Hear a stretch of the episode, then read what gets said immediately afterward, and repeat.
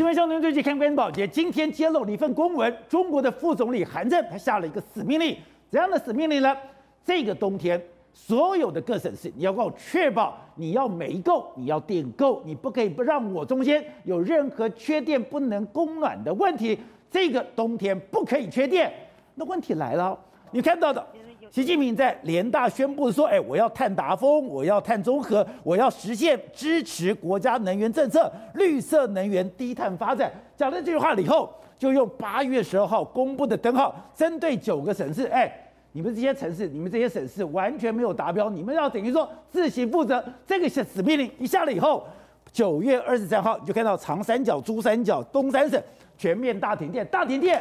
才知道问题大了，问题大了以后，你就看到了，你现在要买煤也可以，然后呢又下个死命令，这个冬天你不可以跟我断电。那早知如此，你何必当初呢？你在治理这个国家的时候，你整个国家的政策，你到底资源有没有清楚呢？更重要的是，在整个中美大战的时候，只剩下一个声音帮中国讲话，那个就是在中国经营事业的美国商人，就没有想到这次的断电。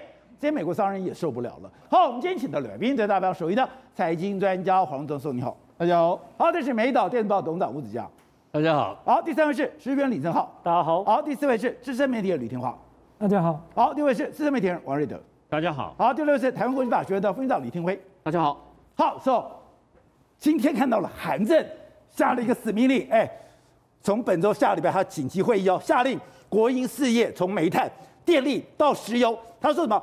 不惜一切代价，确保冬季供电正常，绝不允许断电。哎，说你之前说你要碳中和、碳高峰，要发展绿色能源的时候，对，你没有想到问题会这么严重吗？而且这一次的中国缺电的问题，我可以下这个结论，叫做习近平闯祸。现在国务院出来收尾。哦，为什么这样说呢？你看国务院现在韩正下个死命令，就要求你给我保电供厂，呃，供电正常哦，不能够断电哦。李克强今天出面，他说李克强出来了，他竟然说了，哎，我们会。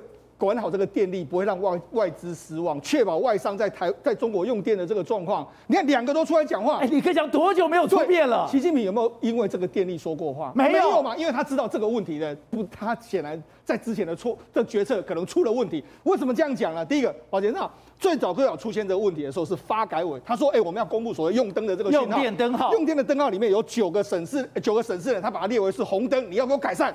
保监那发改委是什么单位？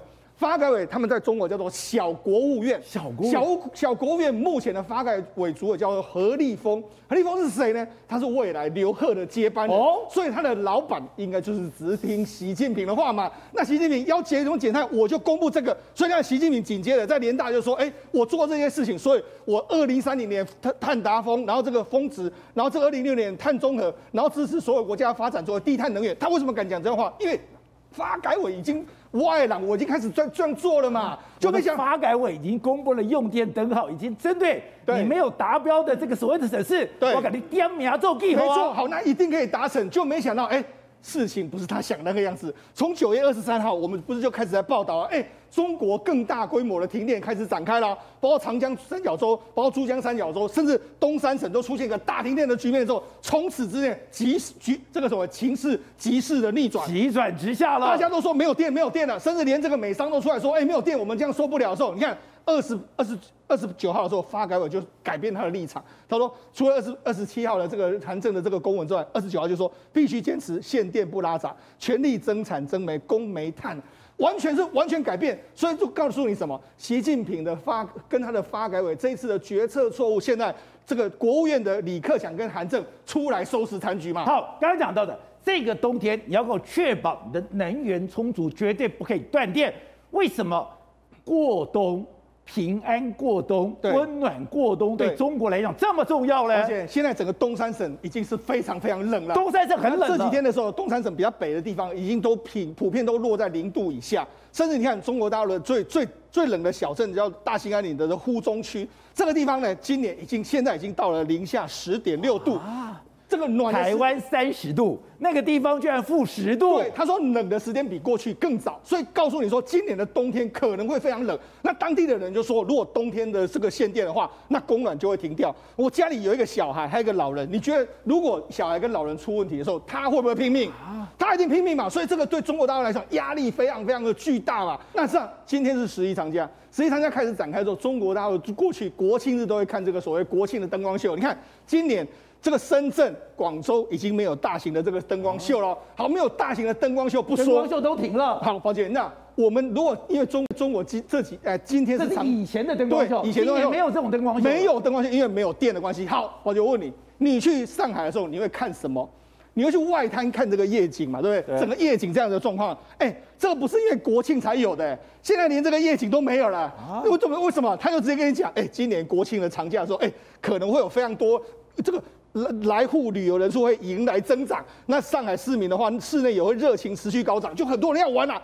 但是我们提醒你，国庆假日外滩地区没有灯光秀，没有光影秀可以看板啊，所以就跟你说没有啊。哎，过去大家都都要在那边看那个外这个所谓浦这个所谓浦东那边那边的这个灯光秀，今年没有啊。哎，这多尴尬！你说现在是国庆小长假，对，国庆小长假已经说来上海的游客会增加，对，上海的居民在室内游玩的热情也会高涨，对，但。告诉你，黄舞台这些灯光秀都没有了，对啊，所以这不是很尴尬吗？哎，你还说，哎，我们很多游客要来，结果，哎，市民有旅游的这个兴致高涨的时候，但是但是没有灯光秀，那觉得很奇怪，那就表示是非常尴尬的局面，他们完全没有料到会出现这样的状况嘛。好，那除了这个之外，那现在非常多，你看，因为他们现在适逢是这个长假，所以很多人开到路上去，开到路上去之后，哎，发现到一个很很有意思的状况哦。就除了公路上面的车灯都有亮之外，其他周边的地方开到很多地方都没有亮。哎，本来只有东三省这个样子，对，现在除了东三省，很多地方也这样，很多地方都出现这样。好，那除了这个之外，你看，因为因为车很多嘛，那车很多的时候，有时候会塞车，塞车住之后，你看这有一个车主呢，他为什么住？你看他就站在这个外面，这为这个的家人都站在外面，为什么站在外面？为什么？因为他是开电动车，啊，电动车哎开开，哎，万一没电那怎么办？于是塞车，他就直接干脆就熄火，熄火就坐在旁边。不敢开了，不敢开，因为他不敢，他不确定说，哎，假设我现在继续开下去的话，没有电的时候，我要去哪里插电？对，没有办法，所以那非常尴尬的一个局面。甚至你看，因为整个工厂里面也都没有电，整个工厂没有电的时候，你看很多人在那边说，哎。这个这个没有灯啊，伸手不见五指啊。他就说我我这个老头啊，我是五十八岁，但是我五十八岁，我看我看到这样的局面，我还是非常非常的紧张啊。那事实上，你就知道他也是连一个五十八岁的工人，他都五十八岁为什么是老头？会会怕？哎，对啦，这个也算是某种程度的亲老头。好了，好，那除了这个之外，你看，那鱼缸也是一样，因为很多人会养鱼啊。养鱼的时候没有电之后打不进这个这个所谓电打氧气进去啊，就没讲，你看他就这样，他只能用什么方法？因为这个鱼它真的养了很久，他用手动的方式这样打系统，这样打气进去，那真的非常夸张的局面。甚至你看，连在黑龙江的这个某个居民，他说呢，他今天晚上的时候拍这个拍个夜景，他说他从来这一生没有看过黑龙江是漆黑一片的这个局面，一片漆黑外面。对，所以你就知道说，事实上现在整个中国大陆缺电的情形真的是比想象中更加严重。好，那我们就讲，而且大家害怕是东北是很冷的。对，过去东北黑龙江是负五十度，今年又是冷冬。是，如果今年负五十度没有暖气，那不是很冷死人了？对，我们昨天讲嘛，反圣婴现象，再加上说，其实东北现在已经开始很冷，甚至你看东北最冷的时候，曾经有到漠河市这个地方，曾经有到零下五十度啊。你有说，哎、欸，这个真的没有暖气，你跟大家真的活不下去。那你知道为什么中国大陆非常在意这件事？今年的二月五号的时候，就曾经发生过这样一件事。因为二月五号之前的二月一号，曾经创下五零下五十度的这个低温时候，当时中国是东北是寒流笼笼罩。就是现在，他们是这个黑龙江省绥化市的相相关的这个小镇的居民呢、啊，他们都说什么？哎、欸。我们的供暖没有达标啊，也就是说你要给我温度没有达到那个温度，结果他们在家里面还要穿着这个棉袄，穿着这个袍子才能够睡觉，他他们就出来抗议，他说：“哎，我们都缴了这个费用，为什么没有达到我们的温度？”所以看他们就出来抗议啊，出来抗议之后，你看这就是大家围着这个相关的这个单位这样子，这么多人出来的这个局面啊，还发生了肢体冲突，而且这个里面来说话后后来僵持了两天左右，他们甚至还冲进了政府的大楼啊。那都供暖对他们来讲是要没有暖气，要是要了他们的命啊！你说在这些地方，你如果没有给我暖气，我是跟你拼命的。当然是跟你拼命啊！我们可能台湾没有办法理解，但是他们那个地方真的是这样。那他这过去几年的时间呢，其实都爆发过非常多次这种说，因为供暖不足了，然后他们供到。这个当地的政府啦，甚至跟当地政府的这个公安呐，发生所谓的冲突的这个事件。你看，二零一七年在北京昌平已经发生过一次了，后来二零一七年的这个山西的这个临汾又发生一次，然后二零一五年的时候西安也有发生过一次，甚至在二零一八年的时候西安再发生一次。你看，每一次都是非常多人的这样的状况。你看，请政府帮帮我们做主，我们要过冬啊，所以是这样子啊。你看，那请求政府帮助我们做了断啊，高价取暖费啊，然后断水断电这样一个情形。所以，那事实上对他们来讲的话，没有电。他们真的以东北人或者是北方人来讲啊，他们绝对是没办法过这个冬天的。好，那你现在刚刚讲的，你现在是有断煤缺电的问题，断煤缺电之后，它竟然要涨价了。对，涨价对全世界来讲，今天全世界股市大跌。没错，因为非常担心说，今天如果中国的涨电价，中国的物价就会上去，中国的物价一上去以后。会不会真的有通膨来了？没错，事实上对这个所有的公司来讲的话，他现在这个中国政府怎么怎么做，他就把这个电价往上调。不过他现在的调法是这样，他把所谓的他们有说分所谓尖峰、一般跟离峰，他现在把尖峰时间的电价往上调，然后把离峰的电价往下降，让这个尖峰跟离峰的时间把它拉开。所以现在各个省市都有出现所谓他们这个在调节的这个状况。电价表，因为电价只有出现这样的情形的时候，你看。我们很多台湾的供应链就因此就停工了，包括说像苹果供应链的，包括说像你看供应链的组装啦、组装代工啦、连接器、被动元件、电源供应器、电脑周边还有音响设备，很多厂商都完全都停工。所以呢，今天的台股就大跌三百六十点嘛，因为很多公司完全都被牵扯在里面，不是一种产业。是有七种产业停工，那其为什么这个压力非常巨大？因为除了这个上海当地的这个昆山当地的在节电、在涨涨电之外，事实上你看现在包括很多地方，包括现在上海市，上一次他也说了，我们原本有一个所谓的浮动电价的上限，我们要把上限拿开，所以意思是说它接下来有可能会涨价，包括宁夏。宁夏也是一样，他们就说，对，他们也可能要在这个基础上面上浮不不会超过十趴，也就是他们会往上浮动。另外，连湖南省都是这样，所以现在已经有非常多的省市都已经说我们要往上调这个电价。那你看，那是全国的涨价，调电，但是主要还是以这个所谓工业用电为主。所以现在很多人都很担心啊，哎，今年的这个中工中国的这个工业会不会受到很大的影响？所以呢，这时候就有很多人这个特别是企业家对你产生了非常多的抱怨，而且最值得注意是。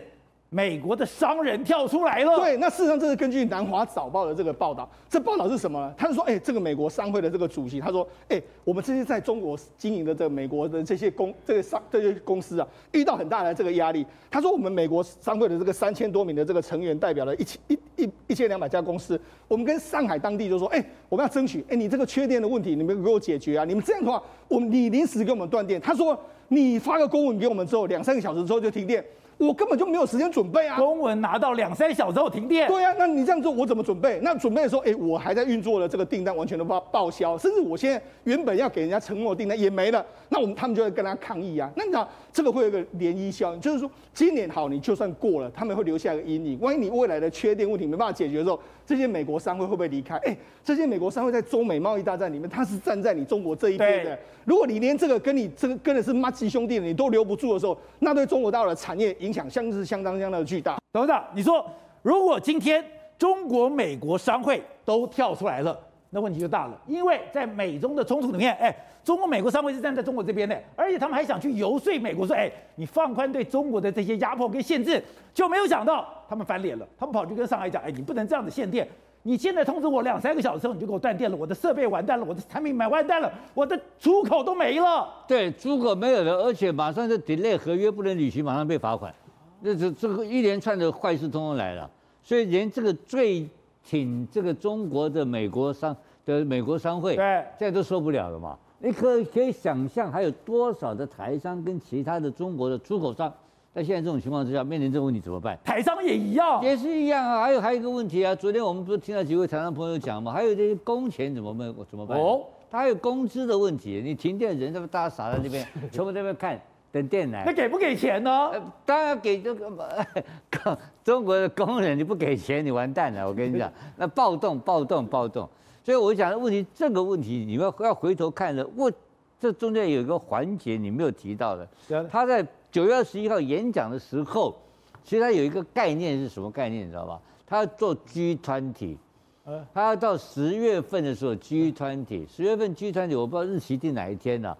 他希望在十月份 G 专辑的时候，其实他是想要有一个漂亮的、亮丽的成绩单。对，但是不是糊里糊涂干的、哦，他是真的是想要在 G20 的时候就做第二个伟大的报告，让全世界惊艳。哇靠！怎么那么棒？而且他要争取欧洲的支持。对，他就是用行动来争取，所以他这个是完全政治考虑，而且全球布局，然后希望在他说不是光是吹牛逼而已，他是真的要做到这个情况。对，但没想到哦，这假定弄怕哇，你知道吧？啪一下出大纰漏，就要搞到今天这个情况。你看韩正出来讲话，对。韩正这个讲话就非常严重了哦，他的讲话非常严重，就是不惜一切代价哎，什么意思啊？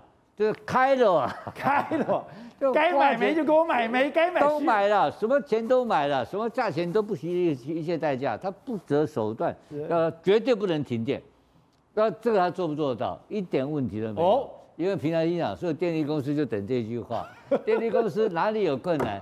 电力公司一点困难都没有啊。你给我钱，我买，我原料买了，我没买了就就。所以你听说，电力公司不是没有电，电力公司就趁着你在这边给我节能减碳，我赶快因为我赔钱，我赶快把闸门给拉下来了。结果你现在说不缺，你不惜一切代价，我赶紧弄上去，最后报账，报账的单你要给我认就好了。当然是这个问题啊，就是钞票的问题，人民币只要有人买单。你放心，我从头都不认为说大陆缺煤，是这样吗？我从头都不认为这里面是什么呃澳买不到什么澳洲煤，不是这个问题，根本就是电力公司亏钱嘛。你现在一搞电力公司不亏钱了，对，然后不惜一切代价又可以涨价，对不对？然后不惜一切代价，我靠，这个太补了吧。对，他是发财了。对，冬天他今年过个好冬天，又过一个好新年。那中央不是被电厂给整了吗？不，当然是。啊，第二个问题还有一个，就是说他们的举国体制，现在的习近平的权力比以前的，比前过去习近平的权力要大很多很多很多。你说比江泽民、比胡锦涛都还来得大？比他自己还要大，不知道比别人，比他在张继伟杀之前他的权力大。所以现在叫做举国体制嘛，哦举国体制就一个人就是他嘛，对，他说了算。但所以全国都要支持他的政策，在国际上崭露头角，这个没有不对的事情啊。但是一个一搞，问题是刚好没有办法跟地方利益直接冲突，就是马上就强蹦，因为强蹦出事情的话，那个电力公司很简单嘛，就改天就关掉，关掉。我听话关电。就他才不管你什么美商、台商、外商哪里商了，拎到了代志，我要亏钱，我不亏钱嘛。所以今天闹的这一大圈之后，知道哦，原来它的管制里面有很多 bug，有很多虫，有很多洞。但洞呢，都不是一个很简单的说一句话能够解决掉。而中共的政策有一个特性，怎么样？叫做简单粗暴。简单粗暴。他没对看，每件事看对台湾。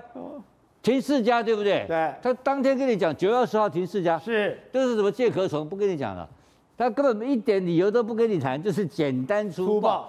他凤梨也是一样，对，他对每一件事情都是一样。他骂吴钊燮是蟑螂，气那么说骂就骂了，他就骂你。所以他对全世界不是，他对澳洲的报复也是一样啊，简单粗暴，简单粗暴。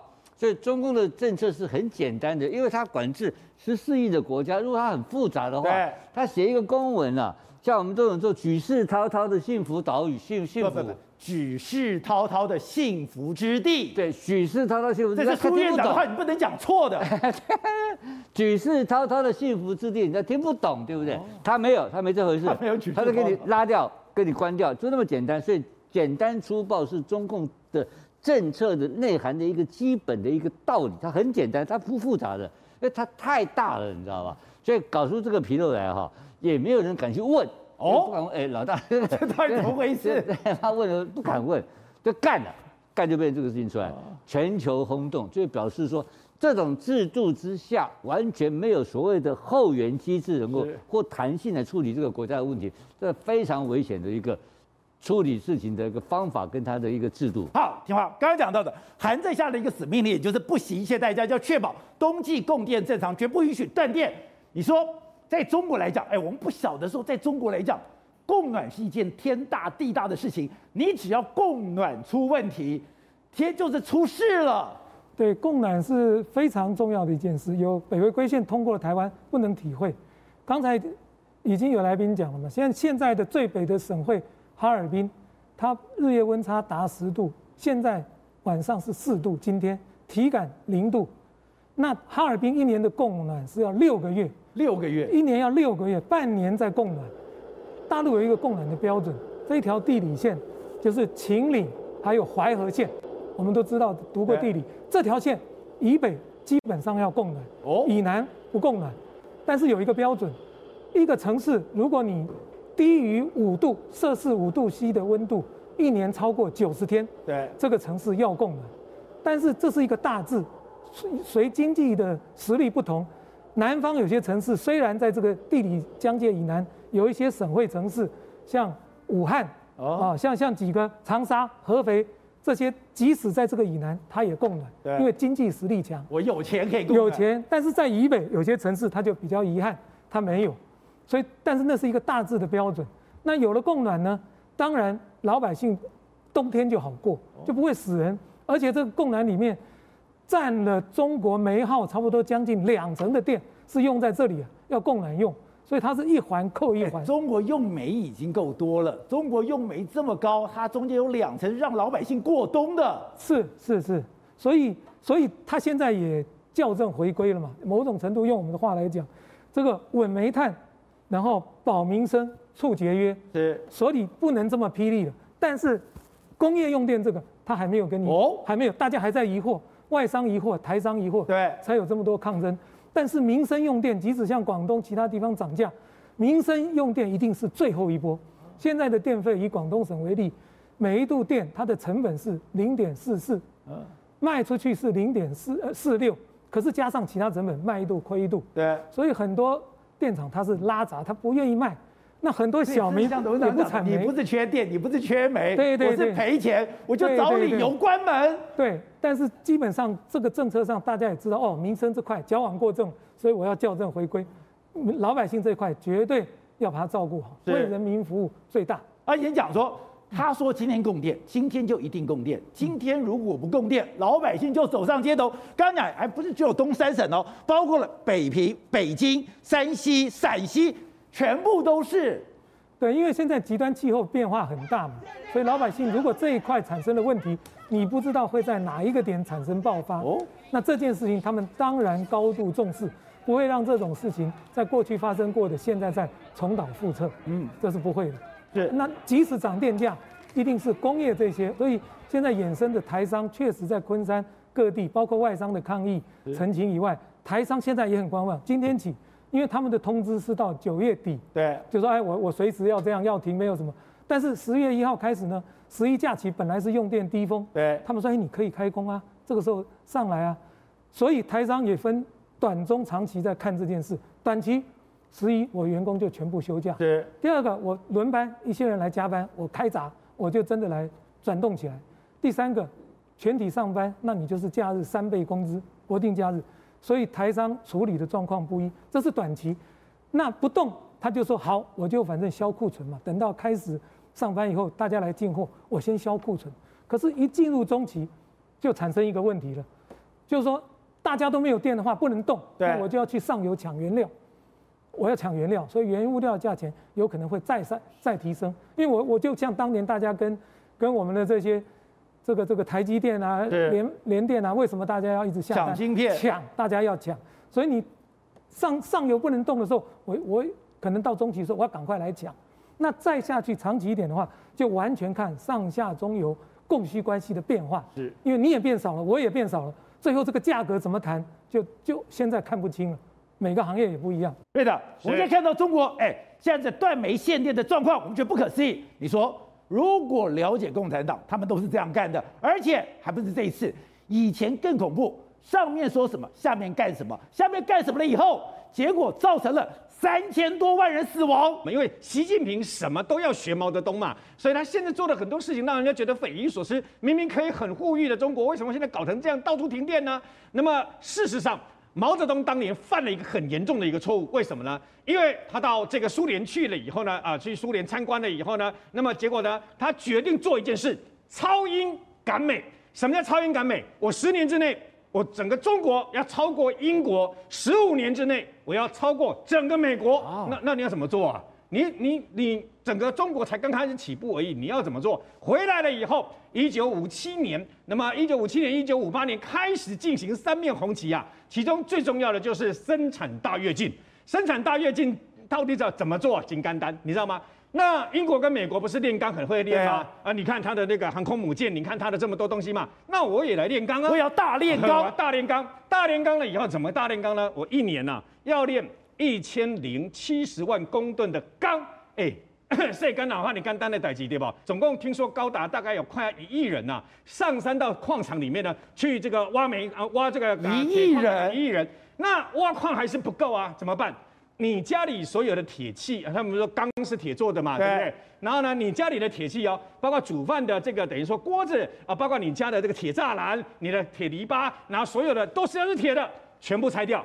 全部拆掉干嘛？全部拿到他们所这个简易弄出来的这个钢炉啊，全部下去炼钢。那我问你嘛，那我问你啊，你是确实可以熔出一大堆铁汁出来，可问题是你这个铁汁不是钢啊，不能用吗？你不能用，你是铁汁，你不是钢。然后呢，那时候苏联不是有派这个啊代表，不是在这个中国指导、指导、指挥嘛？对。跟这个毛泽东讲说，哎，你这样是不行的，你这样搞的话会出大事啊。他不听，你知道吗？他认为不可能，我一定会这个等于说把它弄好。人有多大胆，地有多大产。没错。那为什么说地有多大产呢？其实本来中国的粮食是够的哦。那可是问题是因为大家为了要炼钢啊，所以呢，一部分的人全部到山上去挖啊，挖铁矿啦，挖什么矿矿产呐。那另外一部分人对不对？赶快啊，就跑去这个等于说啊大炼钢啦等等啦，说其他的部分。那我问你啊，那谁来种这个庄稼物啊？人力不足。对，你知道为什么说？其实本来可以不要饿死那么多人，然后呢，紧接而来没有人去耕作，还要谎报啊？为什么谎报？谎报。刚刚不是说人有多大胆，地有多大产吗？对，各位那不是开玩笑的。为什么？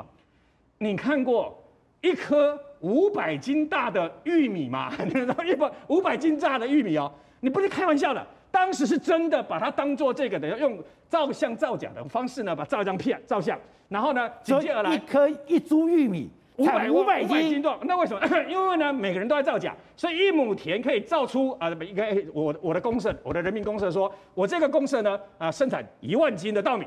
另外一个公社砍你一万斤，我三万斤，五万斤，最后有出生出现一个号称自己是一亩田种十五万斤出来，哇，十五万斤出来不得了。那这个因为这个数目不是一直往上报吗？对。所以报到中南海了以后呢，毛泽东认为粮食够啊，粮食够嘛，因为全部加起来的数字是远远超过的嘛。所以你在中南海看到的数字不是实际的数字。对。等到爆发的时候，来来不及了。为什么？毛泽东等到收到了那个，等于说开始有人出现了浮肿病。什么叫浮肿病？没吃没东西吃啊，所以他就吃一些土，吃吃吃树皮啊。各位，你不要以为开玩笑，是真的吃树皮，你知道吗？然后吃了树皮以后，连上厕所都拉不出来。然后呢，后来就因为这样，一直死人，一直死人，非自然人死，非自然原因死亡的人人数越来越多。所以后来就报到毛泽东那边去。你知道后来缺粮缺到什么程度？缺到连中南海，连北京中南海，他连肉跟油都缺啊，你知道吗？所以后来毛泽东发现闯下大祸了，毛泽东下令自己要开始吃素。他说：“全中国人民都那么那个辛苦啊，我不能吃肉吃油啊，跟人民站在一起，我要开始吃素。”所以到后来，那么超英赶美成了一场闹剧。对，这件事情已经闹那么大了，现在这种缺煤缺电的国际媒体都已经报道了，可你说？中国大陆很多对外的一个讯息或对外的文宣管道还在否认。对啊，因为中国大陆有一些朋友来跟我讲说，哎，事实上我们的节目上面说的限电是错的，因为他们根本就没有限电。是吗？问题是民生用电当然没限电呢、啊，限的是工业用电嘛。所以你可以看到这个工业用电，去年你看到李克强他还在讲嘛，去年这个不是疫情发生之后还要。这个所谓的求得所谓的用电率吗？哎，那结果呢？很多工厂不是造假吗？为什么造假？这个老板偷偷进去工厂里面呢，把电接上去之后，里面一个员工都没有，然后就在那边运转。然后呢，接下来呢，还有的人呢，就是把这个工厂干脆搞成搞成这个所谓的烤鸡箱啊，也就是说用那个电去烤鸡。然后呢，这时候主要的目的就是因为李克强下令了嘛，就是说要拼所谓的复工率。结果拼复工率要看什么？看报表，看什么报表？用电报表最准了嘛。所以李克强后来发现说，哎，不对啊，这个用电量怎么会那么高呢？结果亲自下乡去看，结果的确很多工厂都是空转的，它不是真的是在运转。我没有在生产东西，但是我就让这个电可以继续跑。是的，那是去年的事情哦。那今年呢不一样了嘛？为什么？因为印度 Delta。这个疫情发爆发嘛，很多国际社会的转单可能转到中国大陆去，那中国大陆疫情相对的比印比印度还要好，所以在这种情况下，供需需求就已经产生一个失衡的情况。然后结果呢，这个用电量不断的暴增，然后习近平又要这个碳中和，所以搞到最后来讲的话，真的电就是不够。